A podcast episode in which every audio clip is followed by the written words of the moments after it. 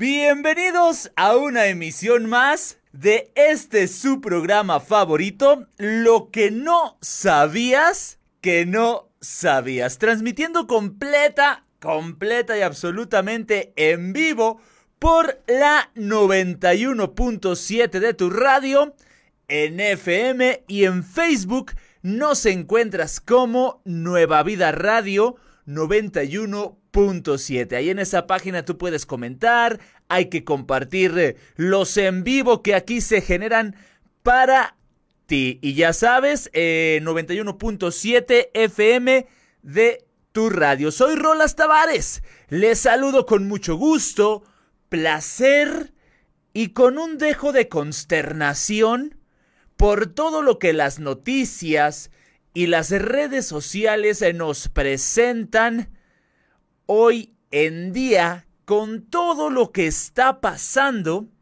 en Afganistán, allá en el Medio Oriente. Sabemos que en esta parte del mundo siempre han vivido en una situación crítica, siempre han estado como en una situación muy bélica, pero en estos días, el día de hoy, con la globalización de la información, tenemos a la mano videos y noticias, las cuales a algunos nos alteran, a otros nos hacen eh, querer ayudarnos, sale lo solidario, y a muchos otros por moda, por estar en tendencia, por ganar un like, por ganar dos like, compartimos los videos y las noticias solo porque es lo que todos están publicando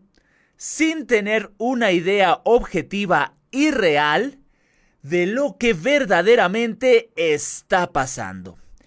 Y por eso y para no estar publicando nada más por moda, hoy, en lo que no sabías que no sabías, ¿qué está pasando en Afganistán?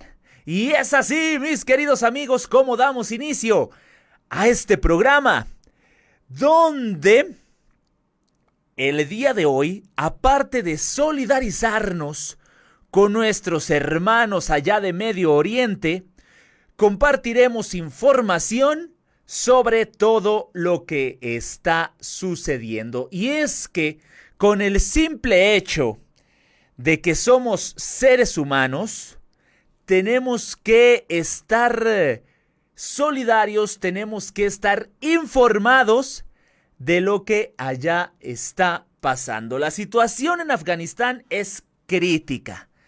La bandera blanca del Emirato ondea en el Palacio Presidencial de la capital, Kabul, tan solo 24 horas después de que el presidente afgano, Ashraf Ghani, abandonara el país junto a sus colaboradores más cercanos.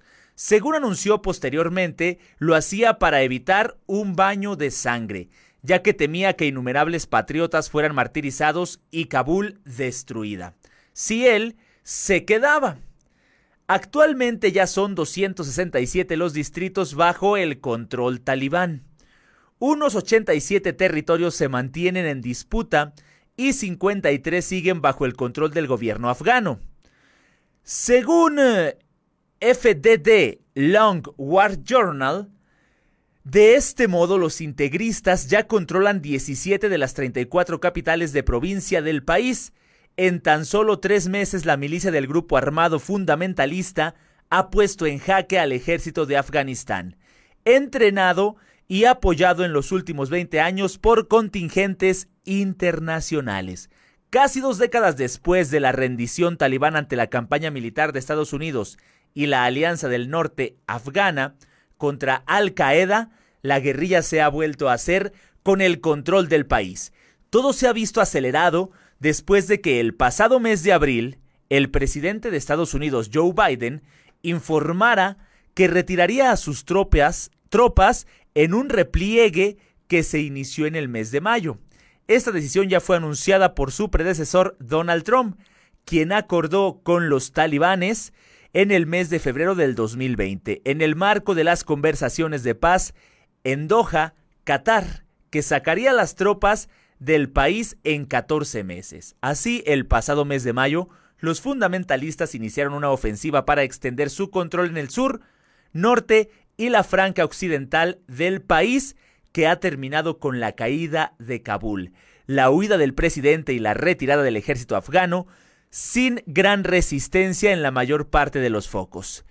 Entonces, todo esto ha desatado una serie de acontecimientos poco agradables, una serie de acontecimientos que verdaderamente están poniendo a la humanidad en jaque. Hay una guerra afgano-soviética y vamos a entender un poquito la historia. Afganistán declaró su independencia en el siglo XVIII y mantuvo un régimen monárquico hasta 1973 fecha en la que se establecía la República de Afganistán. Cinco años después, en 1978, la revolución de Saur, de inspiración comunista, estableció la República Democrática de Afganistán. Fue entonces cuando se produjo la intervención de la Unión Soviética en apoyo al gobierno comunista que dio inicio a la guerra de Afganistán en contra la guerrilla islámica grupos que recibieron ayuda y financiación de Estados Unidos, Pakistán, Arabia Saudí y otras naciones occidentales y musulmanas. La guerra afgano-soviética se alargó 10 años y para ganarla, Moscú llevó a cabo tácticas represivas brutales. Multitud de pueblos y ciudades quedaron totalmente destruidos. Y Estados Unidos, como toda potencia llena de dinero y llena de armas, en 1978 puso en marcha la conocida como Operación Ciclón, un programa de la Agencia Central de la Inteligencia, Agencia Central de Inteligencia CIA estadounidense para reclutar a fundamentalistas islámicos, mujahideen, con el fin de luchar contra el gobierno de la República Democrática de Afganistán y el Ejército Rojo. Desde entonces, se sucedieron diversos atentados y acciones armadas de los integristas religiosos. A finales de 1979, el Consejo Revolucionario derrocó al primer ministro Hafizullah Amin. La retirada de las tropas soviéticas comenzó el 15 de mayo de 1988 y finalizó el 15 de febrero de 1989. Tres años después, los Mayahidin consiguen hacerse con el gobierno. En 1992 se crea el Estado Islámico de Afganistán a través de los acuerdos de Peshawar, el cual estuvo caracterizado por continuas luchas internas y ataques de países vecinos, Pakistán, Irán y Uzbekistán. En 1996 el movimiento talibán, respaldado por Arabia Saudí, Pakistán y las fuerzas árabes de Osama Bin Laden, llegó al poder tras la caída de Kabul. Su, oleada represiva transformó a Afganistán en el reino del terror. Según Amnistía Internacional, tras los atentados de Nueva York y Washington, perpetrados por militares de Al Qaeda respaldados por los talibán, en septiembre del 2001 el país afgano volvió a ser invadido, esta vez por la OTAN, liderada por las fuerzas estadounidenses y británicas de la llamada Operación Libertad Duradera, como parte de la guerra contra el terrorismo o guerra al terror, declarada por el gobierno de Estados Unidos. Los objetivos de esta operación eran capturar a Osama Bin Laden, destruir al grupo terrorista Al Qaeda y derrocar al régimen talibán. Así, se formó un nuevo gobierno y los insurgentes se desplazaron a otras zonas del país. Sin embargo, esta guerra, considerada la más costosa de la historia, no logró hacer desaparecer a los talibán. Fundamentalistas islámicos continuaron controlando ciertas partes de Afganistán. Su rama política llevó a cabo, se llevó a cabo en febrero del 2020 unas negociaciones de paz con Estados Unidos que nunca se cumplieron. No es algo nuevo, es algo que está estallando y es algo que, gracias a que tenemos la información en la palma de la mano, pues estamos eh, enterándonos más a detalle que en los años anteriores. Hay muchas noticias, hay algunos videos los cuales denotan la desesperación de las personas que no tienen ahora sí que ni a dónde hacerse, más que lo, lo, único en lo que piensan es en escapar, es en salir de ahí, y es lo que a nosotros nos está llegando, y es lo que nosotros estamos viendo. Sin embargo, todo eso tiene un trasfondo político, un trasfondo bélico, un trasfondo monetario y un trasfondo que incluye a muchos países que están involucrados. La guerra de Afganistán sigue siendo protagonista internacional. Los talibanes se han situado al norte, oeste y sur de los límites de Kabul, la capital, marcando el asedio en casi todo el perímetro de la ciudad y con casi todas las provincias vecinas bajo su control. Los combatientes talibanes capturaron el distrito de Chahar Asiab y ya cruzaron hacia la ciudad de Kabul, dijo a F un funcionario de seguridad del distrito de Chahar Asiab bajo condición de anonimato. Este distrito está a solo 11 kilómetros al sur de la ciudad, 11 kilómetros que separan la guerra total de nuevo mientras las fuerzas que invadieron el país desde hace años intentan por todos los medios evacuar a sus trabajadores, ya sean civiles, diplomáticos o militares e incluso al personal local que desde hace años ha trabajado para ellos. Se maneja mucha información y hay quien dice y quien habla una transferencia pacífica del poder. A un gobierno de transición se llevará a cabo en Afganistán, donde los talibanes están tomando el control del país afirmó el domingo pasado el ministro afgano del Interior Abdul Sattar Mirzakwal. Los afganos no deben preocuparse, no habrá un ataque contra la ciudad de Kabul, dijo Mirzakwal en un video. Habrá una transferencia pacífica del poder hacia un gobierno de transición. Sin embargo, nadie confía en estas declaraciones y la tensión es realmente intensa a cada minuto que pasa. De hecho, Estados Unidos ha pedido al gobierno afgano que le dé más tiempo para poder llevar de vuelta a su país a todo su personal. Pero a todo esto, ustedes se preguntarán, ¿quiénes son los talibanes? Son un grupo que nace a mediados del siglo XX en Pakistán como un movimiento de estudiantes islamistas ultraconservadores. Han sido cuna de Al Qaeda, de Estado Islámico. En la actualidad los talibanes de Afganistán se constituyen como un emirato asambleario en el que impera la Sharia, la ley islámica. La última vez que gobernaron, eliminaron todos los derechos de las mujeres y niñas y volvieron las ejecuciones públicas. Es por eh, este tipo de detalles tan importantes que la gente está asustada, que la gente está desesperada. Es por esto que pudimos ver en imágenes cómo las reporteras de un noticiario por allá de Afganistán un día estaba con ropa, eh, digamos, con ropa casual y al día siguiente ya tenía una, una ropa que le cubría completamente todo, que le cubría, eh, le destapaba únicamente, mejor dicho, la cara de un día para otro, únicamente porque los talibanes se están apoderando de la capital Kabul. En el año de 1979 es el origen de todo, cuando la Unión Soviética, en el momento más álgido de la Guerra Fría, decide invadir el país, colocando en Kabul un gobierno comunista. Estados Unidos decide intervenir el país y hace frente a la antigua URSS en tierras que desconocía, por lo que ayudó, armó, enseñó y dotó de armas y fuerza a los talibanes.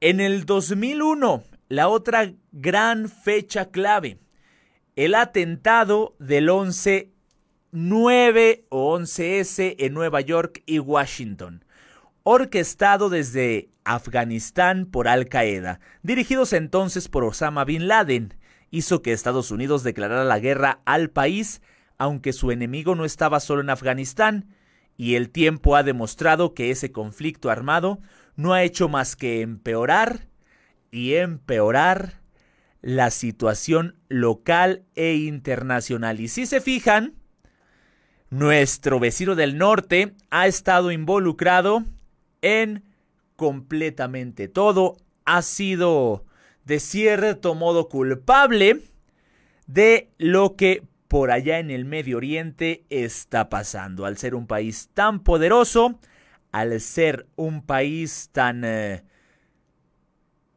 lleno de dinero y lleno de armas y sobre todo que siempre ha tenido la disposición de estar eh, llenando de armas cualquier cualquier país.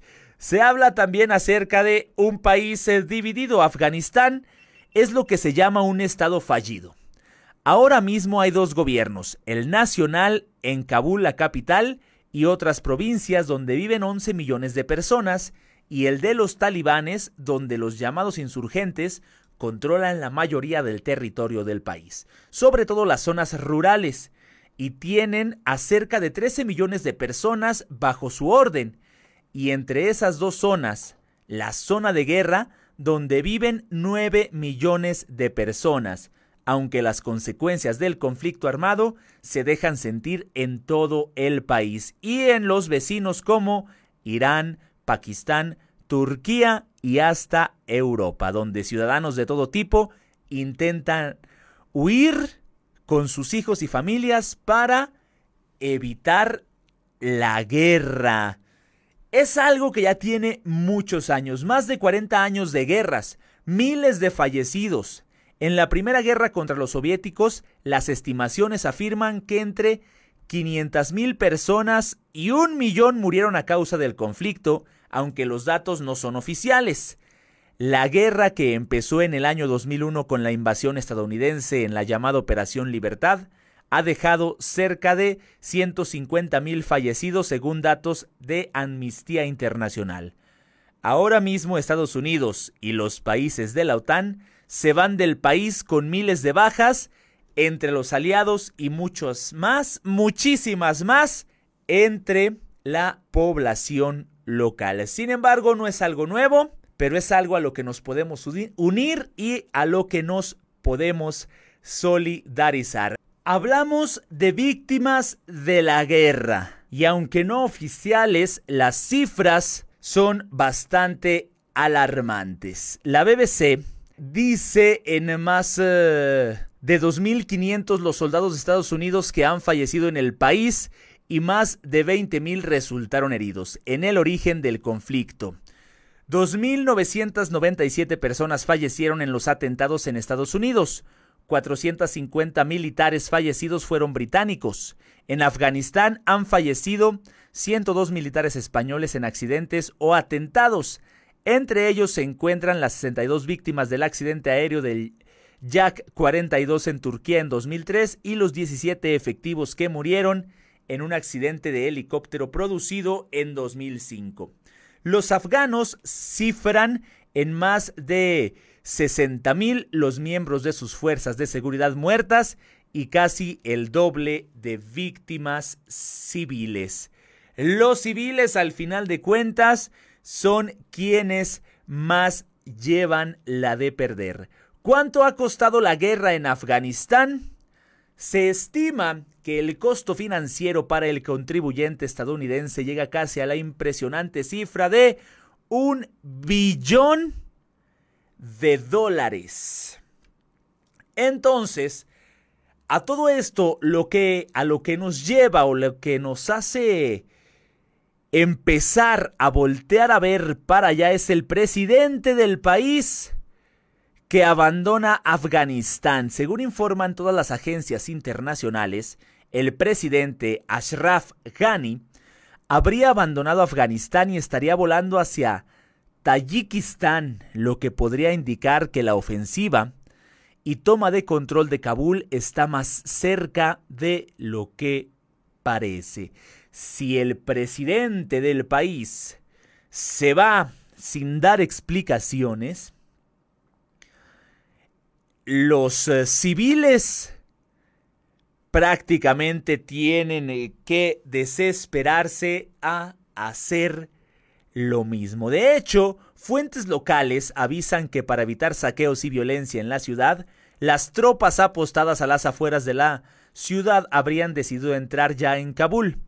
Lo habría confirmado el portavoz habitual de los talibanes, Sabiullah Mujahid tras recibir confirmación de que las fuerzas de seguridad habían abandonado partes de la ciudad de Kabul y sus puestos de control, por lo que los militares y sus seguidores talibanes entrarían en la ciudad para evitar el caos y los saqueos. Sin embargo, el caos está en la desesperación de los habitantes. Pudimos observar también imágenes en las que se ven aviones eh, llenos de gente que su único deseo es escapar de este lugar. pudimos observar también un video un poquito más eh, espeluznante en el que los desesperados habitantes se colgaban de las alas del avión, trataban de agarrarse y se aferraban a él, y el avión pues despegaba. Eso es lo que empezó a llegar hasta acá, eso es lo que empezó a darle la vuelta al mundo, cómo este avión seguía su, su despegue sin importarle que muchas personas estaban al frente de él o que muchas personas estaban eh, por ahí tratando de, de irse, pero no adentro del avión.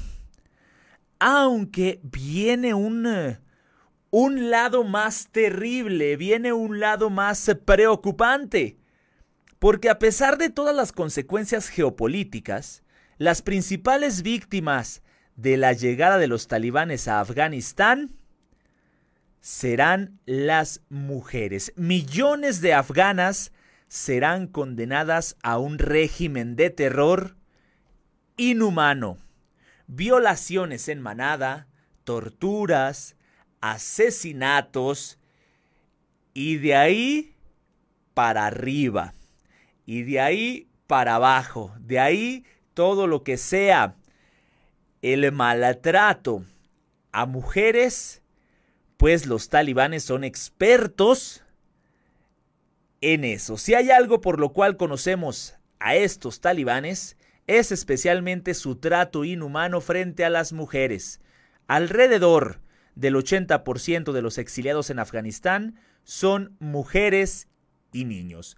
Las mujeres afganas son obligadas a usar el burka en todo momento, ya que según las creencias de los talibanes, el rostro de una mujer es una fuente de corrupción para los hombres que no estén relacionados con ellas. No pueden salir a la calle sin burka y sin acompañamiento.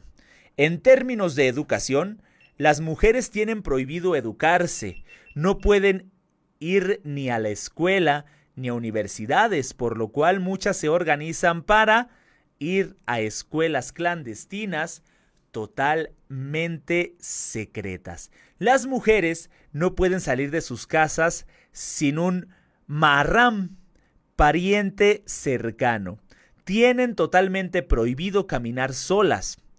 Otra cosa sobre su movilidad, no pueden ir en bicicleta, no pueden viajar en taxis e incluso hay autobuses que separan a los hombres de las mujeres. En los términos de salud, no se les permite a ningún médico tocar el cuerpo de una mujer con el pretexto de consulta.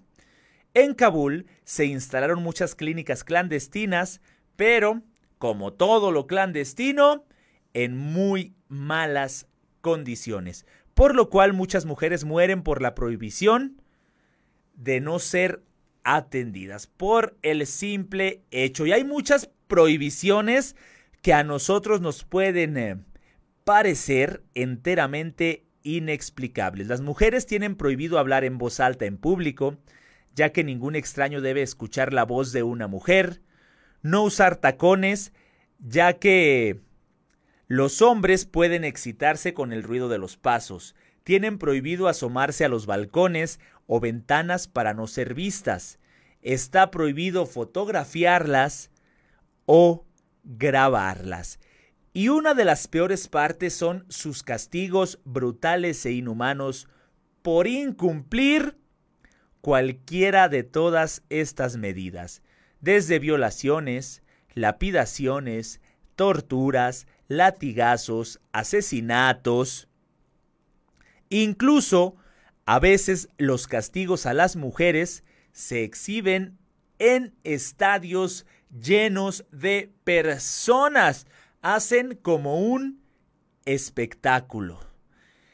Entonces los que tenemos libertad para expresarnos debemos concentrar una batalla por los derechos humanos de estas personas. Debemos solidarizarnos, debemos alzar la voz, debemos, y algo que ya está sucediendo, ¿eh? inundar las redes sociales con em, esta información para que llegue a todos lados, para que las organizaciones encargadas de la defensa de los derechos humanos puedan hacer algo. Lamentablemente, la violencia genera más violencia. Lamentablemente, es algo que no podrá solucionarse platicando o con un pídele perdón y cada quien para su casa. Esto lamentablemente no se soluciona así. Los talibanes controlan ya la capital de Afganistán, Kabul, tras la huida del presidente. La bandera del Emirato Islámico de Afganistán puede verse en lo alto del Palacio Presidencial. Miles de afganos tratan de huir con las pocas pertenencias que pueden atesorar, y es que, aunque no se haya derramado sangre en la toma de la ciudad, se teme que los fundamentalistas religiosos vuelvan a imponer su ley. La Shaira, con todas las consecuencias que ésta tiene para la vida de los ciudadanos y especialmente, especialmente para la vida de las mujeres y las niñas. Entonces es algo a lo que todos debemos estar informados, en lo que todos debemos estar al pendiente y estar solidarizados. Los líderes de los talibanes se han dirigido a los medios y aseguran que ellos se encargarán de garantizar la seguridad de las vidas y propiedades. Aseguran que no habrá venganza y piden a la población calma. No obstante, al menos cinco personas han perdido la vida tratando de huir en el aeropuerto de Kabul en el cual han podido verse imágenes aterradoras de personas tratando de entrar en aviones para salir del país lo antes posibles. Las mujeres y las niñas son las más amenazadas por el nuevo régimen talibán. Es prácticamente imposible abarcar punto a punto el maltrato y los abusos a los que los integristas las someten. No obstante, la Asociación Revolucionaria de las Mujeres de Afganistán ha tratado de explicar las principales prohibiciones y castigos para las mujeres que suponen verdaderas violaciones a sus derechos y a su integridad.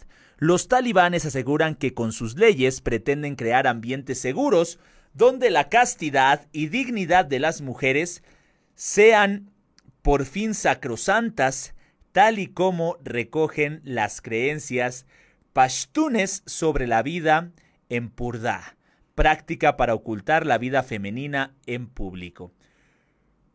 ¿Cómo explica desde la asociación?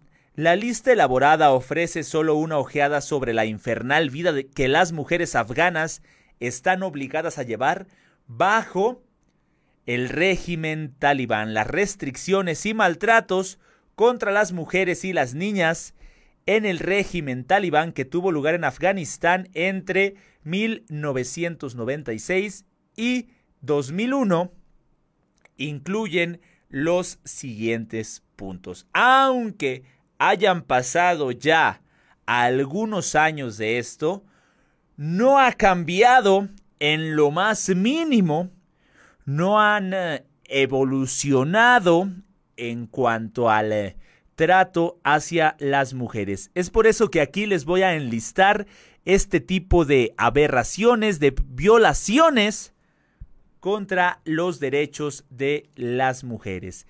El trabajo femenino queda terminantemente prohibido fuera de los hogares. Solo unas pocas doctoras y enfermeras tienen permitido trabajar en ciertos hospitales de Kabul para atender a mujeres y niñas, porque como ya lo platicamos hace rato, los médicos hombres no pueden.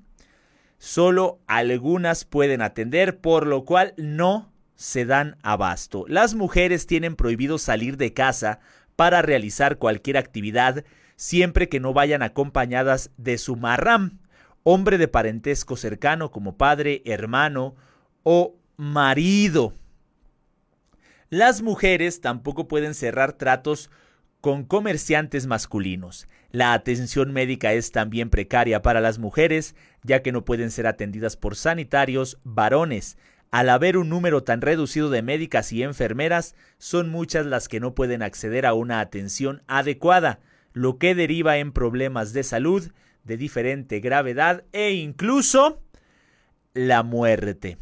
La educación está vetada completamente a las mujeres. No pueden acudir a estudiar a escuelas o cualquier otra institución educativa. Las mujeres no pueden mostrar ninguna parte de su cuerpo en público, por lo que están obligadas a llevar un velo largo que les cubre incluso el rostro llamado burka. Todas aquellas mujeres que no visitan de acuerdo, que no vistan, perdón, de acuerdo a las reglas establecidas por los talibanes o que no vayan acompañadas de su marram serán sometidas a azotes, palizas y abusos verbales. Las mujeres que muestren sus tobillos serán sometidas a azotes en público. Las mujeres acusadas de mantener relaciones sexuales fuera del matrimonio serán lapidadas se prohíbe el uso de productos cosméticos. De hecho, durante el reino del terror, en los años 1996 y 2001 se reportaron casos en los que se amputaron los dedos a mujeres a las que se detuvo por llevar las uñas pintadas. Las mujeres tienen prohibido hablar o dar la mano a varones que no sean su marram acompañante, como ya, ya se los comenté, un acompañante de parentesco directo, puede ser su papá, su hermano o su marido.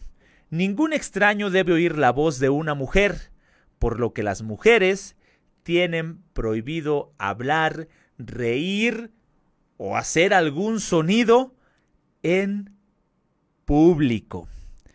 También está prohibido que las mujeres lleven zapatos de tacón, ya que como les comentaba también hace rato, eh, estos producen un sonido al, al caminar y un hombre no puede oír los pasos de una mujer, ni siquiera los pasos. Las mujeres no pueden subirse a un taxi sin la compañía de su mahram.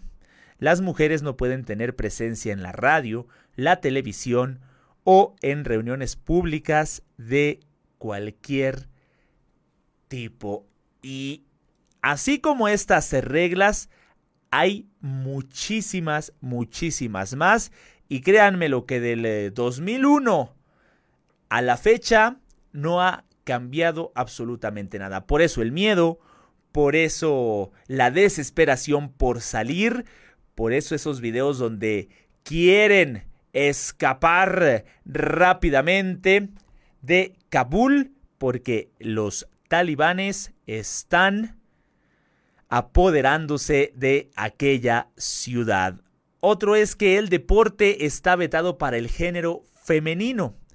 No pueden practicarlo ni acceder a ningún centro deportivo. Las mujeres tienen prohibido montar en bicicleta o en motocicleta Está prohibido que las féminas lleven ropas de colores vistosos, ya que los talibanes dicen que son colores sexualmente atractivos. Las mujeres no pueden reunirse con motivo de festividades con propósitos recreativos. No pueden lavar la ropa en los ríos o plazas públicas. En el régimen talibán, ninguna calle, plaza o avenida puede llevar la palabra mujer en su nombre. Así, durante el régimen talibán en Afganistán de los 90, el Jardín de las Mujeres de Kabul pasó a llamarse el Jardín de la Primavera. Las mujeres tampoco pueden asomarse a los balcones o ventanas de sus domicilios. No deben ser vistas. Para evitar que cualquier extraño pueda ver a una mujer es obligatorio que las ventanas sean opacas. Los sastres no pueden tomar medidas a las mujeres ni elaborar ropa femenina. Las mujeres tienen prohibido el uso de baños públicos. Existe segregación en los autobuses. Así, hay medios de transporte para hombres y otros para mujeres. Las mujeres tienen prohibido utilizar pantalones acampanados, incluso cuando estos quedan ocultos bajo el burka. Nadie puede fotografiar o filmar a mujeres. Además, está totalmente prohibido publicar imágenes de mujeres impresas en revistas y libros. Tampoco pueden colgarse imágenes de mujeres en casas y en tiendas. Y ahí, ahí no termina, mis queridos amigos. Hay muchísimas restricciones más Hicimos una lista, enlistamos uh, unas cuantas uh, violaciones a los derechos de las mujeres que tienen eh, los talibanes.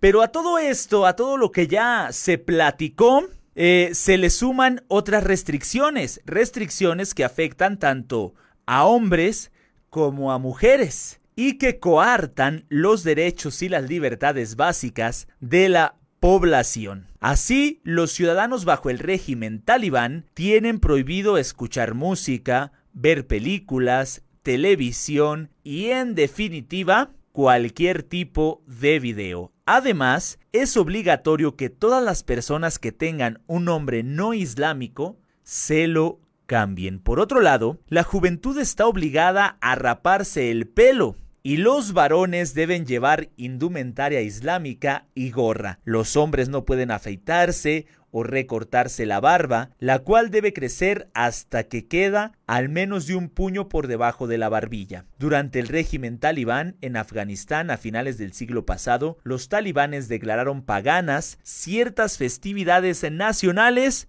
como el tradicional Año Nuevo o el Día del trabajo. No solamente es eh, en contra de las mujeres, sino que estos eh, talibanes agarran, agarran parejo y hombres y mujeres todos tienen que sufrir o batallar por igual. Afortunadamente, afortunadamente al día de hoy la información corre en segundos, la información llega hasta nosotros en cuestión de minutos tenemos eh, todo a la mano, podemos saber, podemos averiguar, podemos sobre todo informarnos. Y eso es lo más importante, esa es la recomendación. Porque luego como vemos que hay algo que todos están eh, publicando,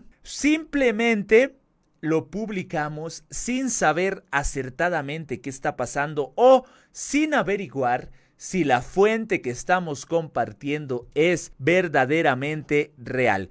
Otra de las, eh, una de las desventajas más bien de lo que es em, la información eh, tan rápida es que existen personas o existen, eh, pues sí, personas que únicamente por clics este, hacen noticias falsas, hacen noticias que eh, no dicen para nada la verdad y lo que hacemos nosotros es, sin investigar, sin averiguar, compartir estas noticias que con premeditación alguien las hizo simplemente para eso, para conseguir clics, para que la gente estuviera entrando, para ellos ganarse su dinerito gracias a la ignorancia de muchos otros, gracias a la ignorancia de muchos de nosotros que lamentablemente terminamos compartiendo información falsa o información a medias o información completamente mala, que en lugar de estar informando está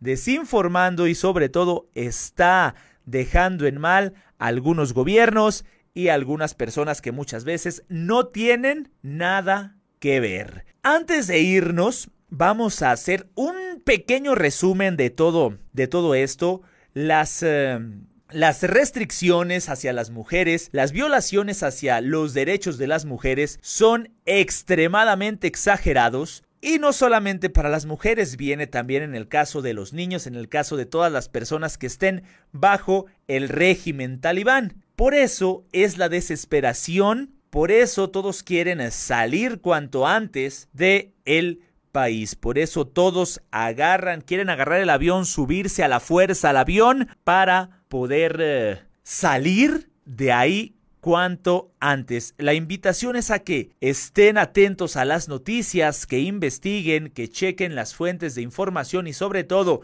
si existe la posibilidad de ayudar, aunque sea compartiendo información real, pues ayuden demos, ya que la situación en Afganistán es crítica. El caos se ha apoderado del aeropuerto de Kabul con miles de afganos intentando huir del país tras la toma del poder de los talibanes. La agencia Reuters informa de que cinco personas han muerto en el aeropuerto. Es tanta la desesperación que entre la multitud ya van cinco fallecidos. En solo 10 días, los talibanes se han hecho con el control de prácticamente todo Afganistán. Después de la huida del presidente y la retirada del ejército afgano, este domingo izaron su bandera en el Palacio Presidencial que se encuentra en Kabul. España ha acelerado la evacuación del personal de su embajada y los colaboradores afganos, algo que también están haciendo el resto de países a pesar de, de que el espacio aéreo esté completamente vacío